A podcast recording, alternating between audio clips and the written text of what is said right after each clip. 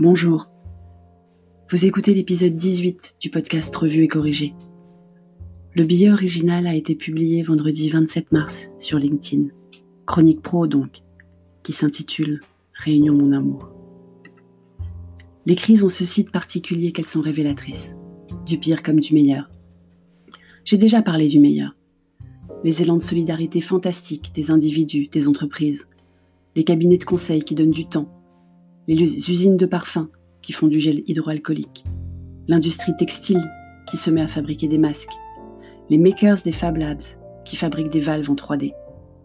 Mais le pire, au-delà des responsables marketing qui paniquent sur le manque de liens et comblent le vide par des emails plus ou moins pertinents quand ils n'ont pas carrément oublié de revoir leur scénario de marketing automation, il y a aussi malheureusement des entreprises qui ont des difficultés à vivre le télétravail sereinement.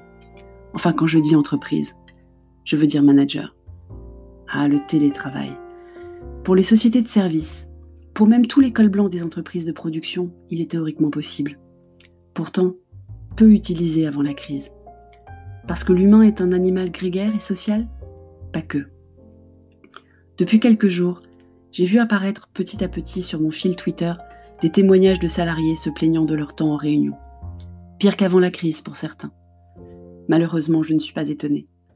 Nombreuses sont les entreprises qui préfèrent rassembler leurs managers de proximité et parfois toutes leurs équipes lors de réunions pas toujours utiles. Manque de préparation, manque de débat, manque de décision. Oui, une bonne réunion doit se terminer par une décision et non, fixer la date de la prochaine ne compte pas. On aurait pu espérer que la crise exigeant un focus sur les priorités et les urgences allait débarrasser le plancher de certaines réunions superfétatoires. Que nenni les réunions sont déjà un problème de gouvernance important dans nos entreprises depuis longtemps. Les bonnes pratiques de fixation des objectifs, de gestion de l'ordre du jour, de prise de décision, de limitation des participants au juste nécessaire sont très rarement respectées. Mais en télétravail, elles servent aussi à rassurer les managers sur le fait que tout le monde est bien au travail. Le grand mal français du présentéisme, dont la plus grande preuve reste encore le fameux Tu prends ton après-midi quand on part à 18h, qu'on ne subit pas dans les pays anglo-saxons, dans lesquels j'ai vécu, pour lesquels rester tard est synonyme de manque de productivité et d'efficacité. Ce grand mal du français du présentéisme, donc, est bien vivace en ce moment. La confiance n'exclut pas le contrôle. Qui ne l'a pas déjà entendu d'un de ses managers à qui on essayait gentiment de signifier qu'on savait ce qu'on faisait et qu'on n'avait pas besoin de faire du reporting toutes les deux minutes? Mais mettre en place des réunions en plus pour vérifier le matin que les équipes sont bien au taf, le soir qu'elles ont bien fait ce qui était prévu. C'est un peu exagéré, non? Le comble? Demander également tous les soirs un reporting écrit, quotidien, sur les tâches de la journée. Non, je retire. Le comble, c'est sous couvert de réunions informelles de café du matin de vérifier en fait que tout le monde est à son poste. Puis sous prétexte de réunions informelles d'apéro du soir, de faire de même. Alors je vous explique. Le principe d'une réunion informelle, c'est qu'on ne compte pas les présents, ni surtout les absents.